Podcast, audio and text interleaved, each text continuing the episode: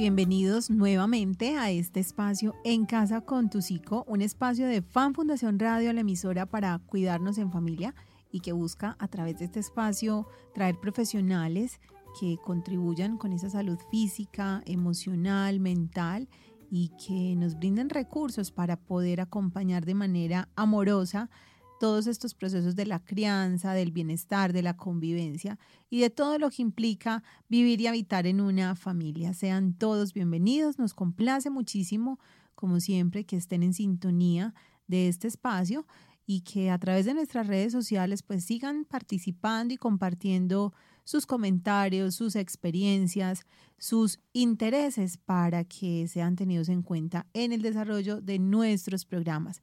Recordemos que estamos a través de el portal de emisoras virtuales www.emisorasvirtuales.com, en nuestro sitio web de Fan Fundación www.fan.org.co.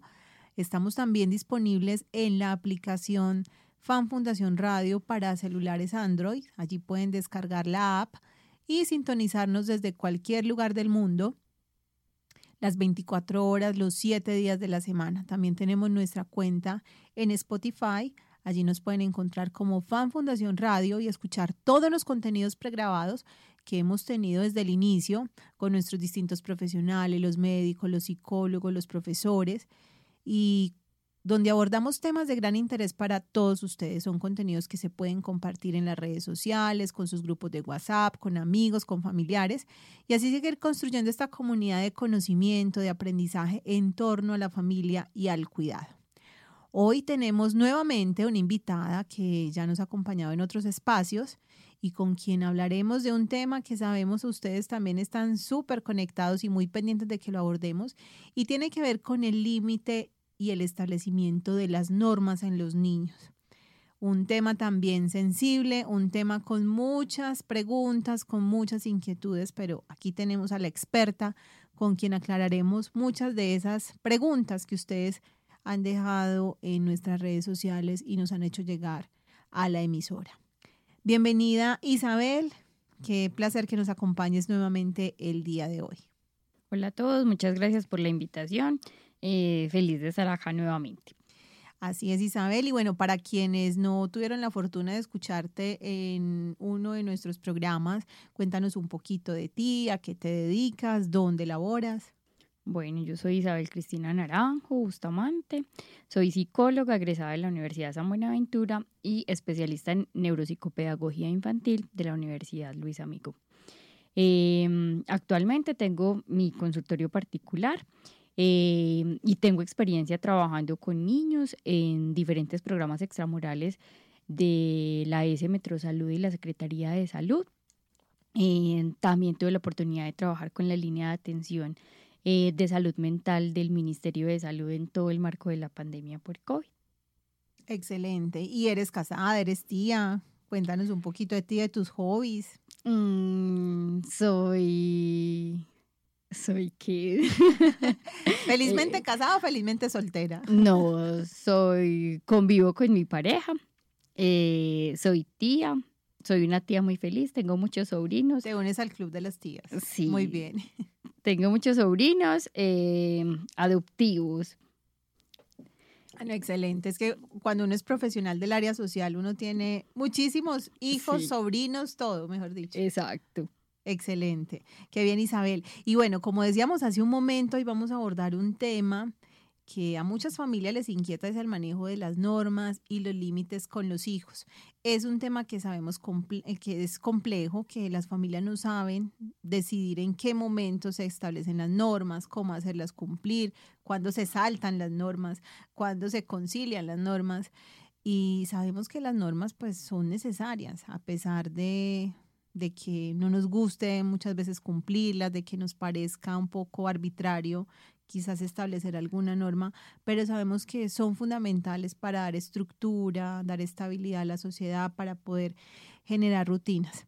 Este es un tema que también preocupa a muchos papás porque ocurre que los niños, ahora en este regreso, pues se han advertido situaciones como que los niños no manejan la norma, que no responden adecuadamente a los llamados de la maestra, que son un poquito llevados de su parecer, que les cuesta conciliar, que no, quieren hacer lo que quieran, como dicen por ahí, y pone como en aprietos a los adultos porque no saben cómo manejar ese tema, no sabemos cómo manejar ese tema, si hay que dejarlo, si hay que conciliarlo, si hay que llamar la atención.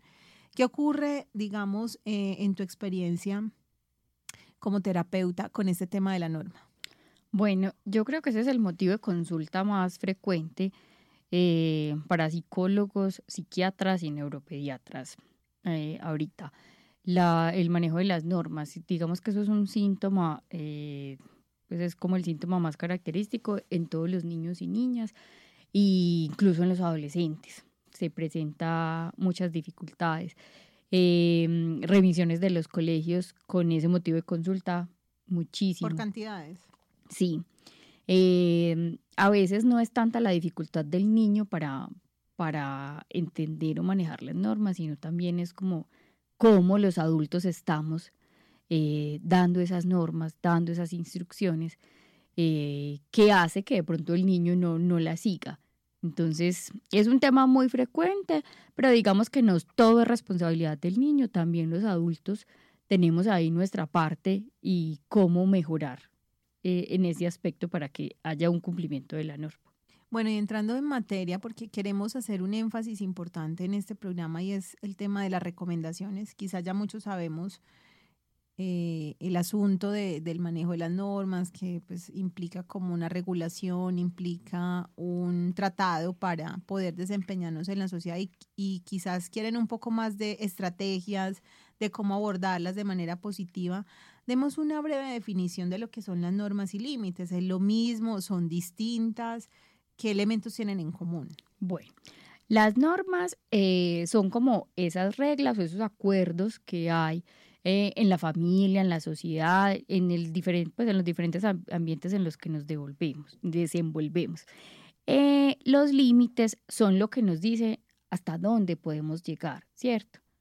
Eh, es lo que le dice al niño, usted puede llegar hasta aquí. O sea, la norma es, eh, por ejemplo, no comer en clase, ¿cierto? Y se supone que usted la debería. La norma te dicta el límite. Yo puedo comer antes de entrar al salón o en el descanso. Eh, la norma y el límite le dicen a, las personas hasta dónde llegan. ¿Qué, ¿Qué, se espera de su comportamiento en determinado, en determinado espacio? Que esas familias que, por ejemplo, dicen, bueno, en esta casa no usamos celulares en la hora de la comida. Hay parqueadero de celulares en la mesa, nadie lo usa. Esa es una norma. Esa es una norma.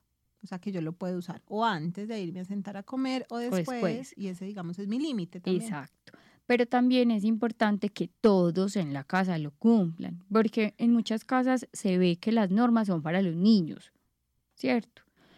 Y los padres hacen caso omiso a esas normas. Entonces, si son las normas de la casa, todos los que estamos en la casa las tienen que cumplir, todos. Sí, porque eso pasa mucho también, Isabel, que uno ve, bueno, no comemos en la sala viendo televisión. El niño está en el comedor y el papá está muy tranquilo viendo su programa, comiendo, pero es que tienes que comer allá en el comedor, ¿cierto? Y el niño inclusive, escuchamos muchos niños que hacen como el llamado, pero tú sí puedes comer allá y, reclaman, digamos, como su derecho también a tener la misma norma. Exacto. Em, lo que pasa es que como que tradicionalmente siempre ha sido que la norma es para los niños o para los más pequeños de la casa, ¿cierto? Y a partir de cumplir una edad, entonces ya se puede transgredir esa norma. Entonces, por eso te decía ahorita que es importante no solo establecer como las normas, sino que todos en la casa estemos en sintonía con eso porque no hay nada que enseñe más que el ejemplo. Entonces, si el papá o la mamá transgrede la norma que él mismo puso, ¿cómo le voy a decir al niño, eh, tú lo tienes que hacer si yo que fui el que la puse no lo estoy cumpliendo? Muy bien, entonces, para precisar el término, entonces las normas, ¿cómo las podemos entender? Como los acuerdos para permanecer en un espacio. Los acuerdos que establecemos en la familia, en mi lugar de trabajo, para, digamos, habitar y, conciliar o interactuar con otros. Exacto. ¿Y el límite? El límite entonces es eso que el límite me lo da la norma y me dice hasta dónde puedo llegar, qué puedo hacer y qué no puedo hacer en determinado espacio. Y también anticipa un poco lo que yo podría, digamos, eh, desarrollar. Yo sé que aquí no puedo patear un balón, pues sé que no me voy a meter a patear balones. Yo siempre pongo el ejemplo de la cultura metro, ¿cierto? Para las personas que están en Medellín. Todos sabemos que en el metro no se debe pisar la línea amarilla, ¿cierto? Entonces, la norma es, en el metro caminamos por la plataforma, no se pisa la línea amarilla. Entonces, la norma es no pisar la línea amarilla y, eso a su, a su vez me pone el límite, tengo que estar detrás de la línea amarilla. Muy bien, un ejemplo muy claro de lo que es la norma y el límite.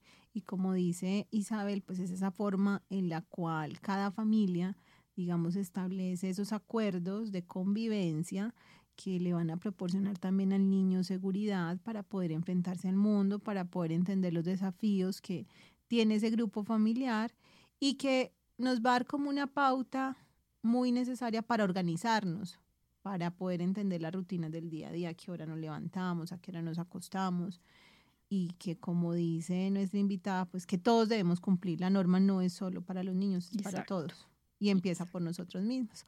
Bueno, muy bien Isabel. Vamos entonces a nuestro primer corte comercial y cuando regresemos pues vamos a conversar un poquito de la importancia y vamos a entrar en materia con esos tips y recomendaciones para generar una crianza efectiva y respetuosa. Vamos entonces a nuestro primer corte, no se desconecten de Fan Fundación Radio. Estamos en sintonía con el programa En Casa con tus hijos. Ya regresamos. En Fan Fundación Radio estás escuchando En casa con tu psico.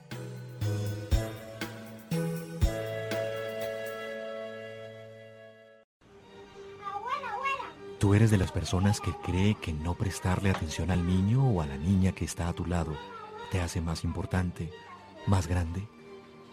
¿O eres de las que piensa que en el silencio también hay una carga de violencia? Tú eres una ignorante. ¿Por qué? Porque tú me ignoras. De golpe, un silencio. Reflexión por una niñez sin violencia. Fundación de Atención a la Niñez. Infórmese fan.org.co. Enamórate de dar paciencia. Te hará más fortaleza que una lata de espinacas. Te lo recomienda Fundación de Atención a la Niñez, FAN.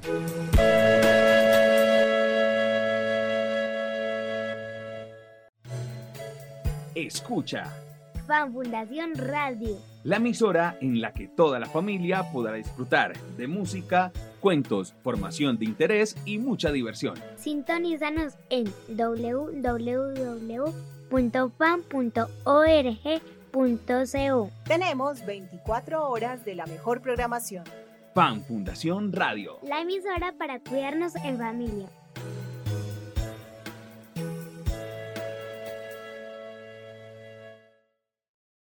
Fan Fundación tiene un mensaje para ti. Recuerda que los niños y las niñas aprenden jugando. El juego es la mejor manera de mantener vínculos de comunicación con ellos. Dedica parte del día a jugar en familia y disfruta también del juego libre. Este es un mensaje de Fan Fundación para la promoción del cuidado de los niños y las familias.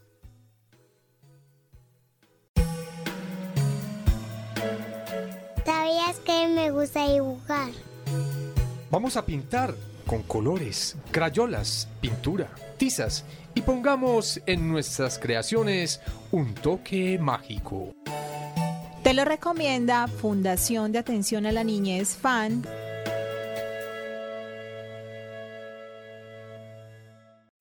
Estás escuchando Fan Fundación Radio, la radio para cuidarte y cuidarnos. ¿Sabías que la música, los cuentos y las historias escuchadas en la radio estimulan la imaginación y son herramientas valiosas para motivar a los niños y adolescentes?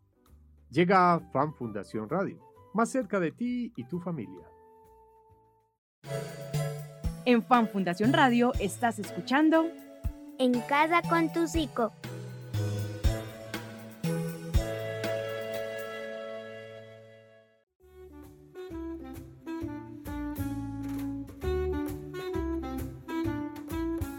Regresamos a nuestro espacio en Casa con tu Psico, un espacio de Fan Fundación Radio, hoy con una invitada de lujo, Isabel Cristina Naranjo Bustamante, psicóloga de la Universidad San Buenaventura, especialista en neuropsicopedagogía de la Universidad Luis Amigó y quien nos comparte un tema de gran interés para todos ustedes, el tema del manejo de la norma el establecimiento de límites y unas recomendaciones fundamentales para que en casa podamos poner en práctica desde esa perspectiva del amor, del cuidado, del respeto que merecen nuestros niños, pero que a veces no sabemos entender, Isabel.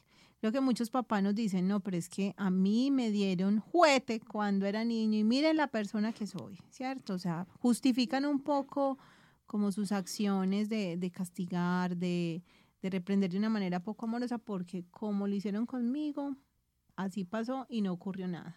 Exacto.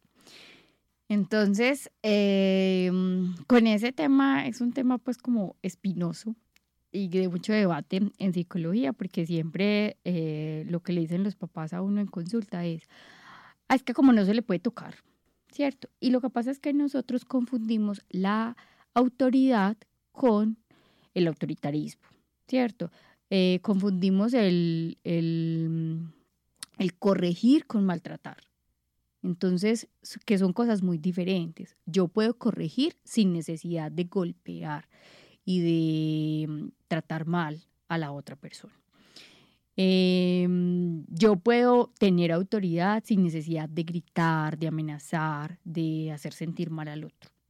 Entonces ahí hay que hacer pues como muy bien la diferencia porque la mayoría de las personas consideran que entre más grite y entre el niño más miedo me tenga, más me va a obedecer. Y resulta que es que no me obedece, sino que está aterrado de, que yo llegué o de la persona o de cómo yo me comporto con él y por eso hace todo lo que yo digo, pero ni siquiera ha interiorizado la norma. Y es que digamos, e, el tema de las normas, como decíamos hace un momento, pues existe porque como sociedad necesitamos regularnos, por eso existen las normas de tránsito. Eh, ¿Cómo sería la vida si no hubiese un mínimo como de, de, temas a cumplir, ¿cierto? De acuerdos para, para poder vivir en sociedad. Esto sería un caos. Exacto. Eso, eh, la función principal de las normas es ayudar a tener una convivencia sana y respetuosa, ¿cierto? A que yo me pueda desenvolver en un espacio eh, sabiendo cómo debo comportarme, ¿cierto? Eh, las normas también nos ayudan a tener seguridad. Cuando yo tengo claro qué puedo, qué no puedo hacer, voy a, a estar más tranquilo, ¿cierto? No va a tener incertidumbre. La incertidumbre en ocasiones genera estrés y genera ansiedad. Entonces, el tener las normas claras me va a ayudar a, estar seguro de mí mismo y de, y de, cómo me puedo desenvolver en un espacio. Otra cosa es que las normas eh, ayudan a que se desarrolle la tolerancia a la frustración, que es una cosa muy importante de desarrollar. ¿Por qué? Porque no siempre las cosas suceden o salen como nosotros queremos o como nosotros esperamos. Y si mm, entonces la norma es la que me dice, no puedes hacer esto, y eso me frustra mucho, entonces yo tengo que aprender a manejar esa frustración. ¿Cierto? Para no tener reacciones desadaptativas y que me vayan a generar dificultades en las relaciones familiares o con mis amigos o en el, en el entorno pues educativo. Entonces, las normas me ayudan a eso, es como el primer escenario donde yo me doy cuenta, no puedo hacer esto, listo, esto me generó esta sensación tan maluca en mi cuerpo, este malestar, ¿qué voy a hacer con eso? ¿Cierto? Entonces, las normas son supremamente importantes en todas partes. Y hay normas que uno diría no son negociables. Exacto. Eh, un ejemplo, por, de, por ejemplo, de una norma no negociable. Una norma no negociable es eh, no hacerle daño a otras personas, o sea, no maltratar a otras personas. Entonces, eso es una, y algo muy típico, pues como que pasa en la consulta, y es que los papás siempre van y le dicen a uno, es que yo le digo que no le pegue a los compañeritos, que no los puede morder. ¿Cierto? Pero cuando el niño le pega o muerde al compañerito en el preescolar, cuando él llega a la casa, el papá le pega. Entonces, todo, exacto, no hay congruencia entre el discurso y la acción del papá. Entonces, los niños, hay, hay una frase de un psicólogo clínico infantil que se llama Álvaro Palomares, Palomares, no me acuerdo bien del apellido, que dice que los niños son malos para aprender discursos, pero son muy buenos para copiar ejemplo. Interesante. Malos para aprender discursos, pero buenos para copiar ejemplo. Exacto. Pues es, no es exactamente la frase así, pero eh, en resumen es eso. Entonces, los, los niños, entonces yo le digo al niño que no le puede hacer daño a nadie, que no le puede pegar a nadie, que no puede maltratar a nadie, ¿por qué cuando llega a la casa y no hace lo que yo le dije, porque yo le pego? ¿Cierto? Entonces esa es una norma que no es que no es negociable, ¿cierto? Otra cosa que de pronto eh, la gente pensaría que no es negociable es que los niños coman. Entonces, una de las consultas también es, es que no come o es que come muy despacio. Listo. Eh, no quiere comer ya, yo le ofrezco la comida. Listo, no tiene hambre. Posteriormente vuelvo y le ofrezco la comida. O sea, él no puede dejar de comer en todo el día. Que de pronto no coma en el momento que yo quisiera, listo, pero eh, va a comer porque hambre le va a dar. Esa, esa es una situación que no sabe uno si establece una norma, un límite, por lo mismo, porque muchos papás tienen de pronto horarios para la comida y a veces castigan restringiendo la comida, pero más allá del castigo no hay como un proceso de socialización. Mira, pues no, no, o los niños comen a esa hora, no es que yo no quiero comer esto y quiero esto. Y el papá accede a darle el otro con tal de que no moleste más. Exacto. Entonces ahí pasa algo y es que em, los, los niños tienen paciencia infinita, los adultos no. Los niños saben cuando, cuando nosotros los adultos estamos desbordados. Entonces, ¿qué pasa? El niño sabe que si yo le digo come y él me dice, no, yo no quiero comer, entonces yo como estoy preocupada como mamá y como papá para que coma, digo, pues cómo se va a quedar todo el día sin comer. Entonces, venga, si quiere comer mejor este yogurcito yo intercambio, entonces ahí le estoy enseñando al niño, dígame que no y yo le voy a dar de comer lo que a usted le gusta. Y le estoy, lo estoy predisponiendo a que sea, a que solo coma lo que le gusta, a que sea más selectivo con la alimentación, ¿cierto? Entonces, puede que el niño no coma eh, por ejemplo, en los 20 minutos que yo le doy para que almuerce, puede que se demore más, pero está comiendo, ¿cierto? Entonces hay cosas que pueden ser flexibles, o sea, él puede comer en el transcurso del día, pero eh, pues, si, ojalá fueran los horarios que come toda la familia, ¿cierto? Y eso es otra cosa, con la alimentación pasa mucho, es que yo, le, yo siento al niño a comer, pero entonces come solo, entonces, así, ¿quién se va a motivar a comer? Si se sientan todos en familia, ya es hora de comer, mira la, cómo el otro cucharea, cómo hace las cosas, se va a motivar, por ejemplo, a comer más rápido. Exacto. Como decíamos, el ejemplo es fundamental para poder acoger una norma y entender por qué se establece en la familia. Exacto, porque es importante cumplirla. Exactamente. Entonces las normas son necesarias para poder tener como esa organización, para poder tener como una estructura para que los niños también puedan sentirse identificados como con algo, o sea, no estén como ahí al libre albedrío. Exacto. Que no estén em, por ahí sin, sin tener nada que hacer, ¿cierto? Estructurarles a los niños una rutina diaria de actividades ayuda mucho a que ellos sepan emplear pues a destinar su tiempo para el juego, para el ocio, pero también para las actividades eh, que tenga que hacer en la casa, académicas o a las, las tareas domésticas. Es importante que ellos tengan una estructura diaria de qué es lo que deben hacer. Bueno, y hay una premisa, Isabel, antes de irnos a comerciales, que dice, bueno, es que sí, las normas deben crearse desde el diálogo. Eso es cierto, no es cierto, o sea, las normas ya están establecidas, si concerta uno alguna norma con la familia. Hay, la mayoría de las normas están establecidas, ¿cierto? Pero al interior de cada hogar, como la dinámica familiar en todas las familias es diferente, entonces habrá normas que nosotros vamos a concertar con nuestra familia y que van a ser propias de nuestra familia. Sea, imponer no sería como la mejor vía. No, lo ideal sería que, eh, y es por ejemplo lo que yo recomiendo en consulta, es vamos a crear las normas de la casa, pero las vamos a crear todos, incluyendo a los niños, ¿cierto? Para que se sientan parte. Para el niño va a ser más fácil cumplir eh, las normas de la casa si él fue incluido y si él participó en eso, porque no va a sentir que se las están imponiendo, sino que él participó en esa construcción y va a estar más animado a poderlas cumplir. Y en ese punto es clave que también explique uno las, en qué consiste cada norma, ¿cierto? Porque, por ejemplo, retomando el tema de, de los celulares en la mesa o el parquear de celulares como uno escucha a veces en las familias, a veces no es claro, bueno, es que no lo puedo usar o yo me puedo parar y usarlo, o sea, como en qué consiste la norma, no dar por obvio que todo la entendimos. Exacto. Cuando, una, cuando uno da una, una instrucción o una norma, es importante que yo aclare qué es lo que espero. Entonces, eh, hay familias que le dicen a los hijos, bueno, yo me voy a ir y usted tiene que arreglar la casa. Arreglar la casa para la mamá es barrer, trapear, sacudir, arreglar la cocina, tender camas, ¿cierto? Para el niño, arreglar la casa puede ser recoger el reblujo o las cosas que no están en su sitio. Él arregló la casa. Cuando llega por la noche la mamá a, revisar, dice, pero no, no hiciste esto, ni esto, ni esto. Pero es que yo le di una instrucción muy general. No le dije que era lo que yo esperaba. El detalle. Exacto. Entonces, ahí hay que hacer, cuando yo doy una norma, ojalá sea lo más específica, clara y corta posible. Excelente, sí, no, no irnos como en el discurso extenso y, no dar claridad. Y no asumir que el otro sabe para mí qué significa eso.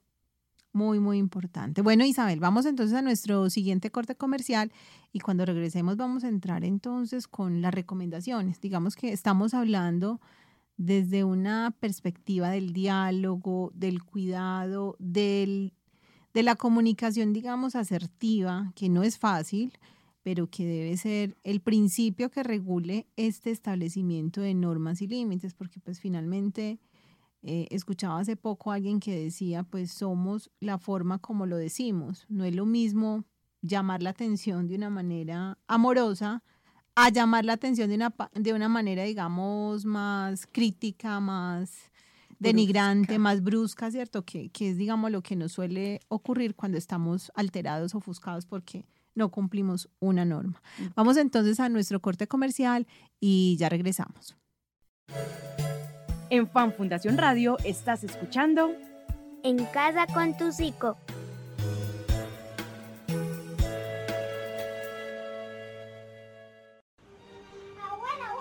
Tú eres de las personas que cree que no prestarle atención al niño o a la niña que está a tu lado te hace más importante, más grande.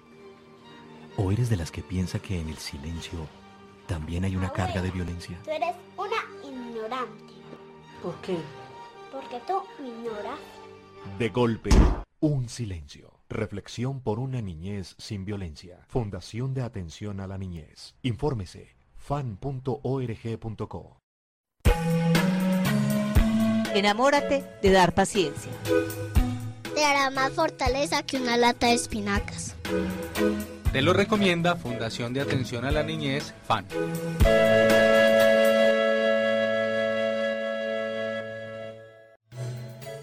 Escucha. FAN Fundación Radio. La emisora en la que toda la familia podrá disfrutar de música, cuentos, formación de interés y mucha diversión. Sintonízanos en www.fan.org tenemos 24 horas de la mejor programación. Fan Fundación Radio. La emisora para cuidarnos en familia.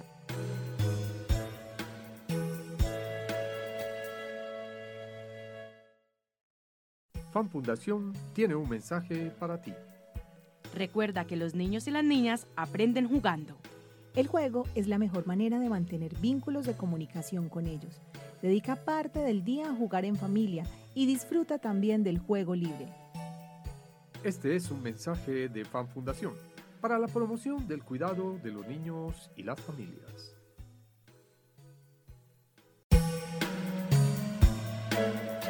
¿Sabías que me gusta dibujar? Vamos a pintar con colores, crayolas, pintura, tizas y pongamos en nuestras creaciones un toque mágico. Te lo recomienda Fundación de Atención a la Niñez FAN.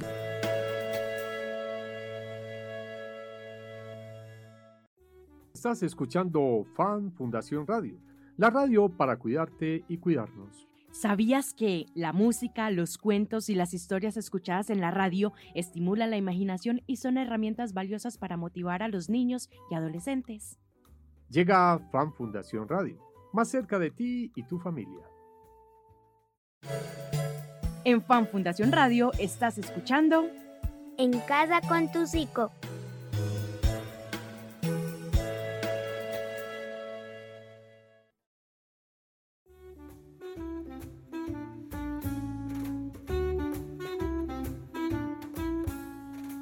Continuamos con nuestro espacio en casa con tu psico. Recuerden que nos pueden escuchar durante los días martes y viernes a través de nuestra emisora Fan Fundación Radio en el portal de emisorasvirtuales.com a las 10 y 3 de la tarde. Lo pueden sintonizar y si de pronto no alcanzaron a escucharnos durante la transmisión, pues este contenido queda grabado en nuestro canal de Spotify. Allí nos pueden encontrar como Fan Fundación Radio y compartir con amigos, con familiares, con vecinos, este contenido que es de sumo interés para acompañar esa crianza, ese vínculo familiar tan importante en la actualidad.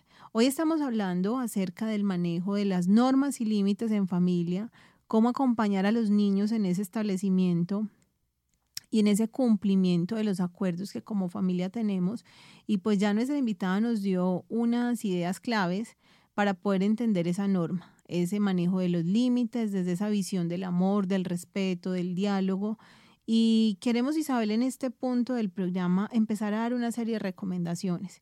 Sabemos que las normas son necesarias, que las normas deben ser creadas desde el diálogo, que las normas deben ser construidas entre todos, por lo que nos mencionabas hace algún momento, que debemos ser coherentes con esas normas que ponemos que todos estamos vinculados en ese cumplimiento.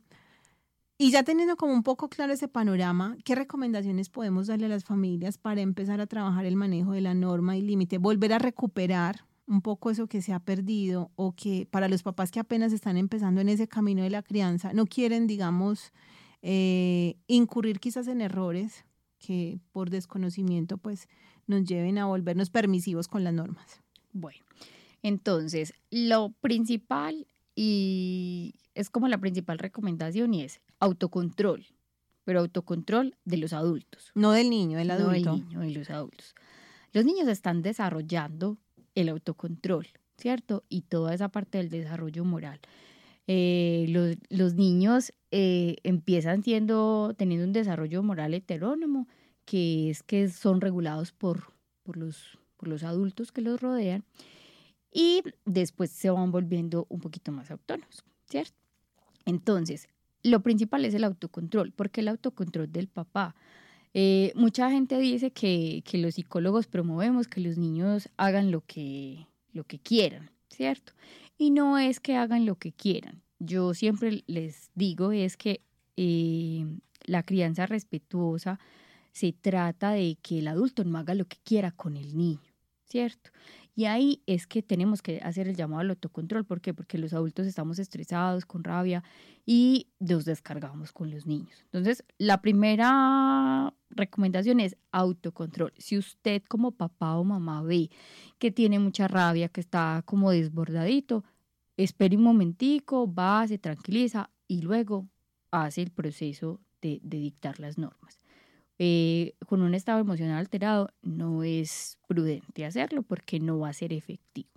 Es que es ahí donde quizás más fallamos los adultos, porque cuando hay una transgresión a la norma, normalmente el papá ofuscado o la mamá ofuscada o la abuela hace el llamado de atención, es que no sirves para nada, es que te dije que era así, empieza el maltrato verbal, empieza una serie de situaciones que detonan como más ansiedad y más como un problema más complejo de lo que parecía. Y que afectan la autoestima del niño, en, en, en última, ¿cierto?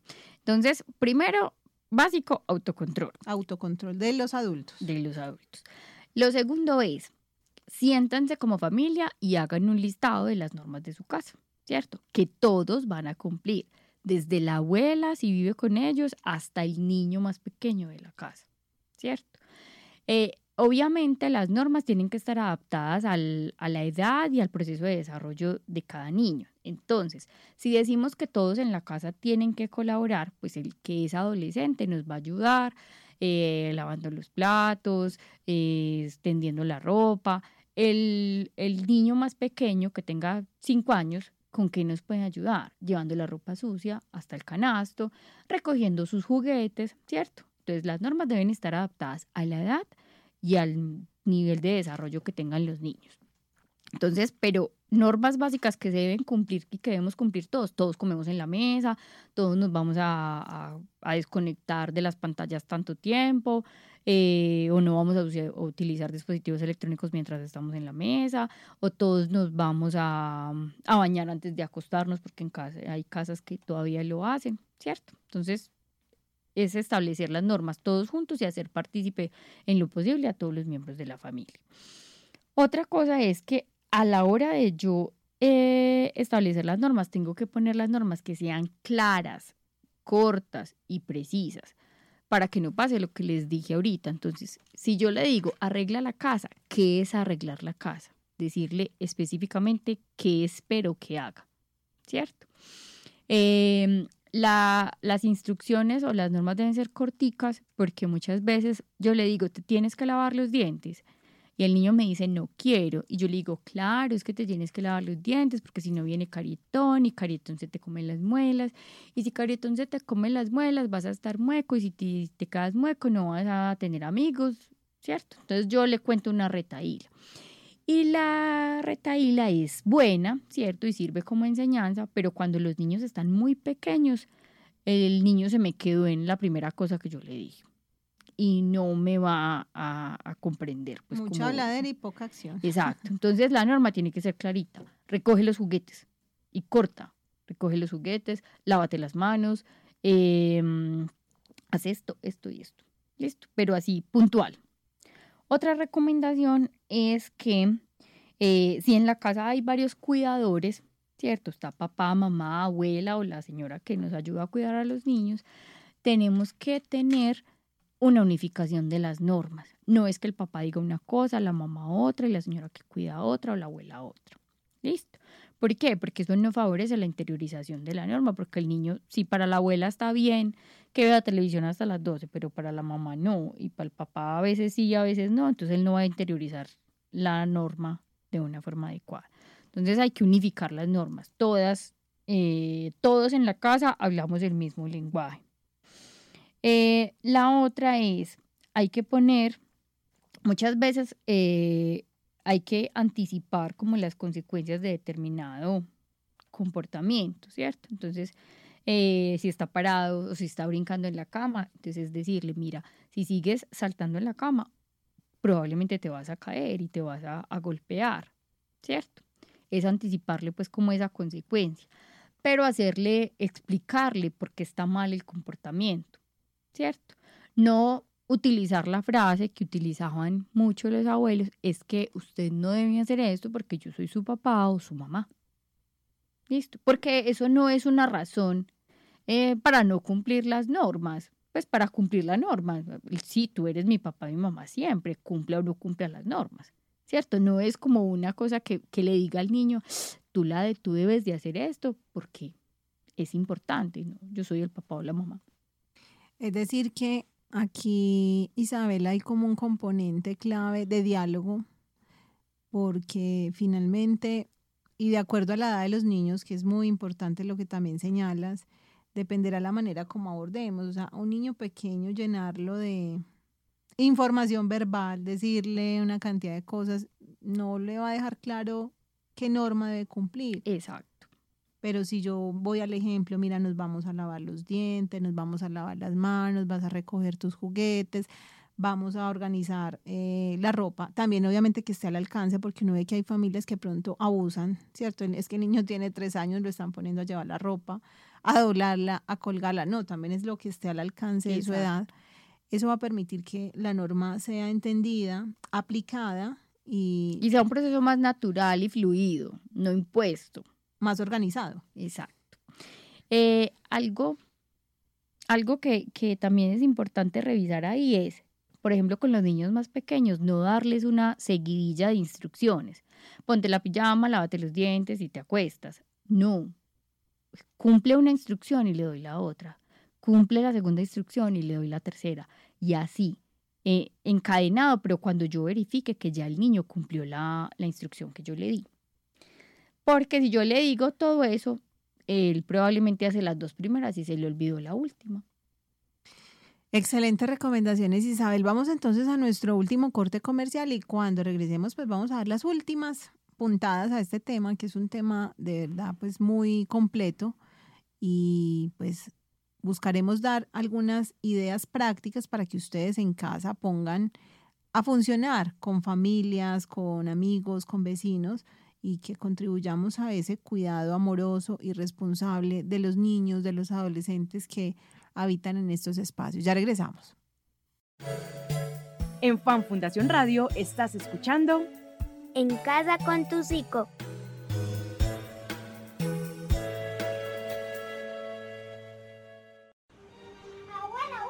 Tú eres de las personas que cree que no prestarle atención al niño o a la niña que está a tu lado te hace más importante, más grande. ¿O eres de las que piensa que en el silencio también hay una carga de violencia? Tú eres una ignorante. ¿Por qué? Porque tú me ignoras. De golpe, un silencio. Reflexión por una niñez sin violencia. Fundación de Atención a la Niñez. Infórmese fan.org.co. Enamórate de dar paciencia. Te hará más fortaleza que una lata de espinacas. Te lo recomienda Fundación de Atención a la Niñez, FAN.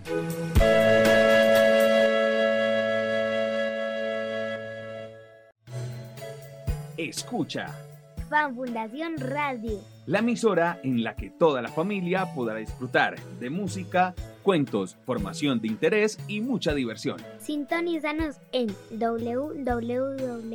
www.fan.org.co. Tenemos 24 horas de la mejor programación. Fan Fundación Radio. La emisora para cuidarnos en familia.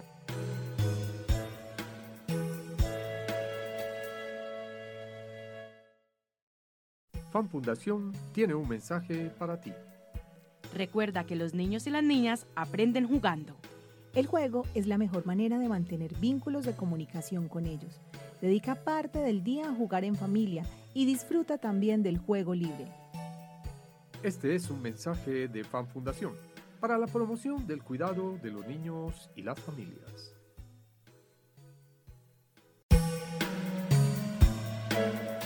¿Sabías que me gusta dibujar? Vamos a pintar con colores, crayolas, pintura, tizas y pongamos en nuestras creaciones un toque mágico. Te lo recomienda Fundación de Atención a la Niñez FAN.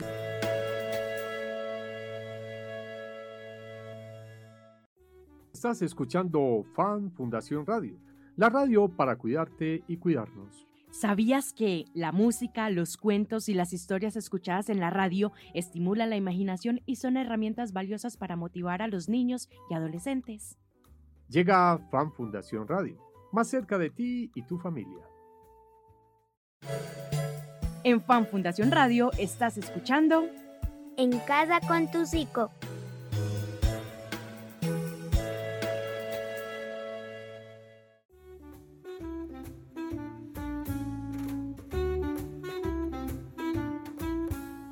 Regresamos a la parte final de nuestro programa En Casa con tu Psico, un espacio de Fan Fundación Radio, la emisora para cuidarnos en familia.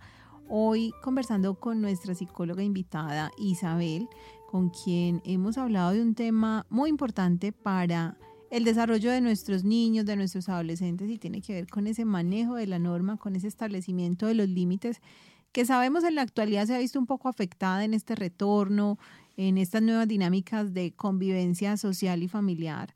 Y pues buscamos a través de este espacio pues dar unas recomendaciones que nos ayuden a llevar de mejor manera estos asuntos familiares que pues sabemos no son sencillos, pero pues con todo el amor, con todo el respeto y con la información oportuna pues podemos acompañar de una mejor forma. Bueno Isabel, tenemos claro entonces hasta el momento que Las normas son importantes para poder generar esa estructura, eh, digamos, de organización, de rutinas, darle estabilidad también a la familia, al grupo familiar, que eh, las normas deben ser socializadas, también creadas en algún momento en familia, que debemos tener esa capacidad de ser coherentes con lo que establecemos como adultos y cómo lo llevamos a la práctica de ser firmes y consistentes, de, decir, si hoy se estableció esta norma, no es que hoy sí, mañana no, sino mantener como esa, esa cohesión. Y algo muy importante que destacas es cómo podemos fomentar un diálogo asertivo, la expresión de las emociones frente a esas normas que se van estableciendo, que podamos como familia expresarnos, que no se nos impida hablar o que no se castigue sin previamente escuchar como las partes involucradas, que, esa expresión de emociones también sea como un momento importante. Exacto, validada como decías en uno de los programas anteriores, porque cuando no validamos las normas eh, y, mm, perdón, no, no, validamos la emoción, pues somos muy fácilmente susceptibles a, a, no reconocer como nuestro rol en, en la familia. ¿Qué otras recomendaciones podemos darles a nuestros cuidadores para acompañar esa construcción de la norma? Bueno, eh, otra es evitar las desautorizaciones, ¿cierto? A veces cuando son varias figuras de autoridad en la casa, em, entre las figuras de autoridad no estamos de acuerdo, ¿cierto? Cosa que no debería pasar porque antes de establecer las normas deberíamos sentarnos todos los cuidadores pues, y adultos responsables a, hacer un consenso. Sin embargo, eh, cuando pasa que uno de los cuidadores establece una consecuencia y yo no estoy de acuerdo con eso, eh, o la forma en que trato al niño, yo no estoy de acuerdo con eso, ¿qué pasa? Lo ideal es que yo no haga esa, ese reproche o, ese, o manifieste mi inconformidad delante del niño, porque ahí le estoy, mm, si lo hago delante del niño, lo que va a decir el niño es, ah, es que mm, mi mamá o mi papá te regaña, entonces tú eres un niño como yo y yo no te tengo que obedecer. ¿Cierto? Como que le quito autoridad a, a, esa persona o a ese cuidador que está con el niño. Entonces, evitar las desautorizaciones frente a los niños. Y pasa también en ese tema, Isabel, que cuando hay papá y mamá, ¿cierto? Eh, en el núcleo familiar o el cuidador principal, hay varias personas que, digamos, son la figura de autoridad. Eh, la mamá muchas veces da una instrucción y el papá la desautoriza.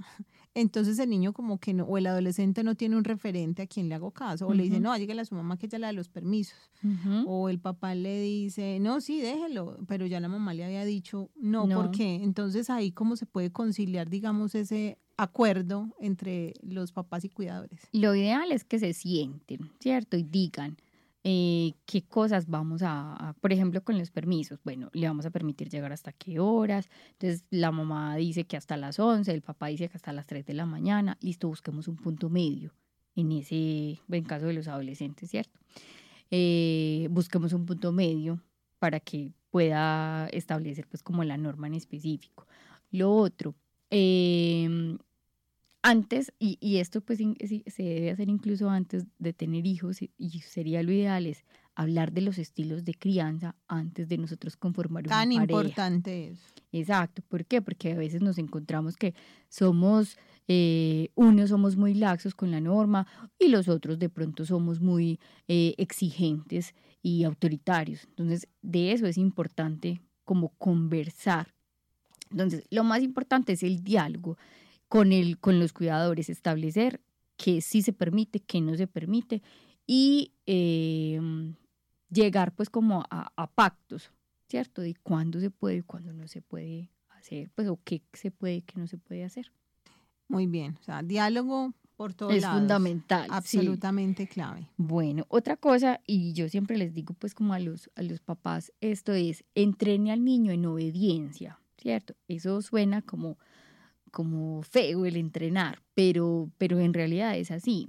¿Qué pasa? Nosotros estamos acostumbrados a que los niños, eh, si están juiciosos por allá, pues haciendo lo que tienen que hacer, nosotros no los volteamos a mirar ni no vamos y les decimos, ay, ¿cómo estás de juicioso? ¿Cómo te está yendo de bien? ¿Cierto? No, si el niño hace un, si está juicioso, nadie se da cuenta pues que el niño está juicioso, a no ser de que vaya nuestro dibujo o algo que estuvo haciendo. Pero cuando el niño hace un daño, ¿cierto? Regala leche, se le quebró algo, bueno, lo que sea, o rayó la pared, ahí estamos todos los adultos de la casa. Entonces, eh, eso es atención negativa. Yo lo miro solo cuando se porta mal, ¿cierto? Entonces, lo ideal es que nosotros lo entrenemos en obediencia, en que párele bolas o eh, préstele atención a cuando haga las cosas bien, cuando cumpla las normas, ¿cierto? Em, tratemos de cuando elogiemos que está cumpliendo las normas, decirle muy bien, me gusta cuando haces esto, em, hiciste lo que te dije rápidamente, ¿cierto? Eh, no hacerlo a través de, de sarcasmos. Los, la cultura pues colombiana es muy dada a eso. ¿Dónde hago la raya que tendió la cama? ¿Dónde? ¡Qué milagro! ¿Será que te vas a morir que estás tan juicioso? Eso para los niños no son elogios, son regaños.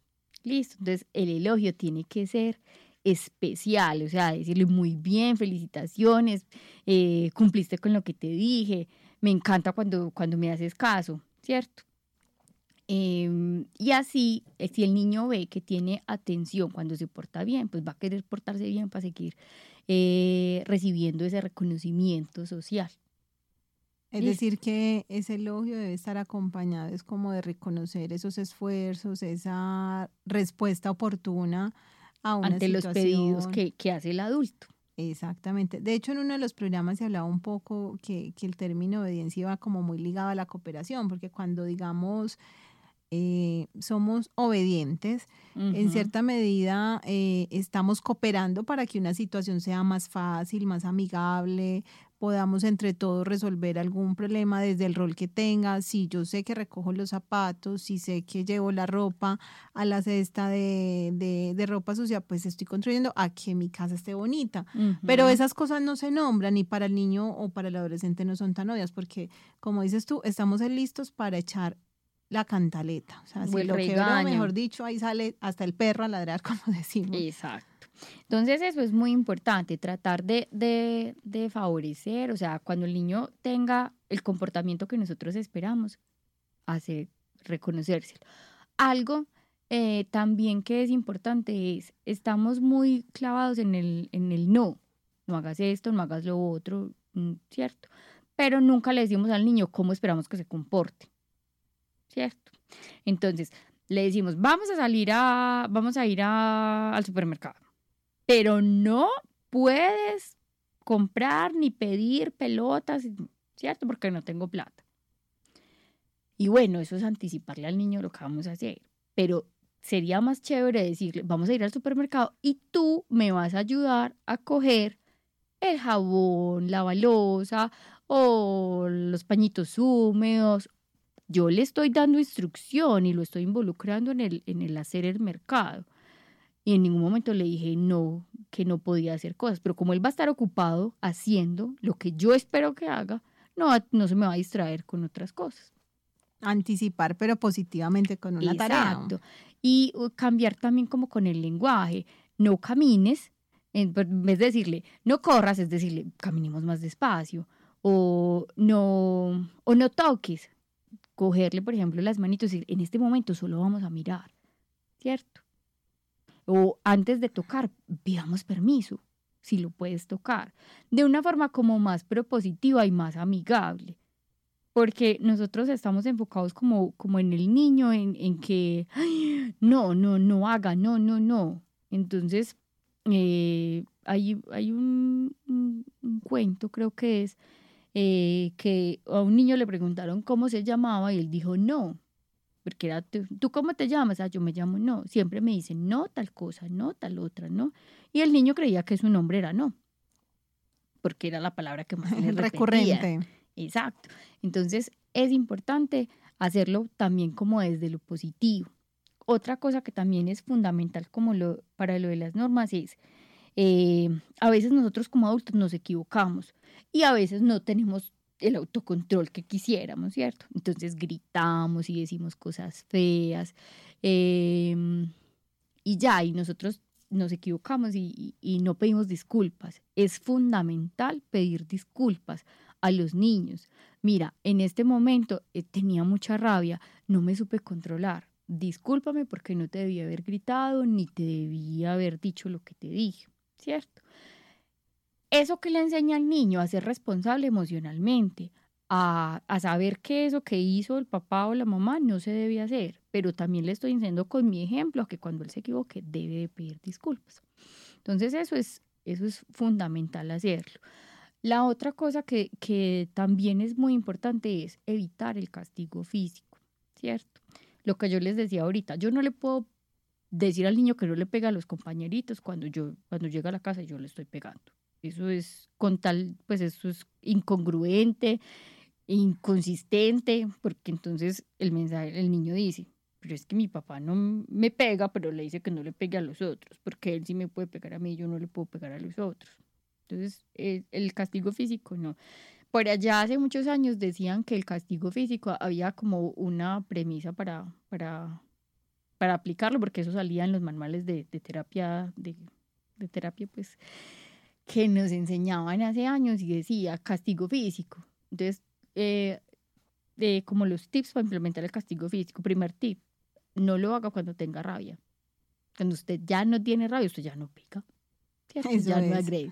No hay que hacerlo. Exacto. Entonces, lo ideal es no hacerlo. Listo. Muy, muy importante, Isabel.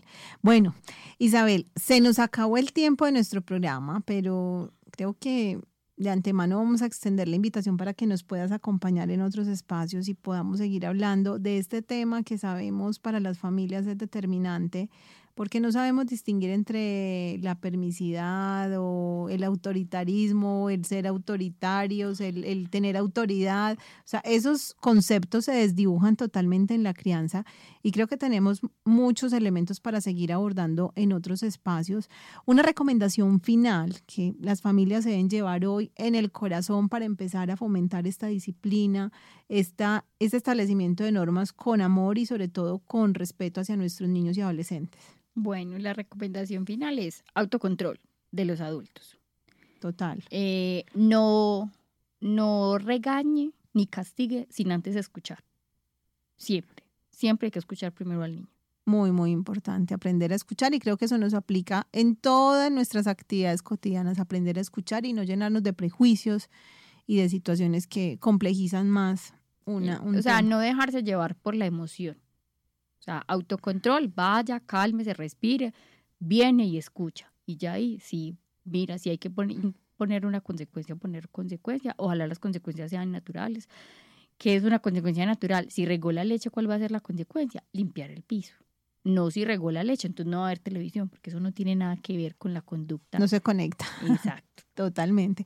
Bueno, Isabel, ya para finalizar, entonces recordemos las redes sociales donde te pueden contactar las personas que quizás estén interesadas en iniciar un proceso o alguna consulta en particular. Bueno, en Instagram me encuentran como arroba psicóloga.isabelnaranjo y en Facebook como psicóloga Isabel Naranjo. Bueno, a todos ustedes, queridos oyentes, muchísimas gracias por acompañarnos en este espacio de Fan Fundación Radio en Casa con tu Psico. La invitación es que sigan conectados con todos nuestros programas. Recuerden que la emisora está disponible 24 horas los 7 días de la semana con contenido de interés para los niños, para los adolescentes y todas las familias, porque como decimos en nuestro eslogan, buscamos cuidarnos en familia. A todos ustedes, muchísimas gracias. Isabel, gracias por acompañarnos en este espacio. Esperamos en una nueva oportunidad estar conversando de otros temas. Muchas gracias por la invitación. Un saludito a todos y ojalá les sirvan mucho las recomendaciones. Seguramente así será. A todos muchísimas gracias y nos vemos en un nuevo episodio en este su programa En Casa con tu Psico. Feliz día para todos.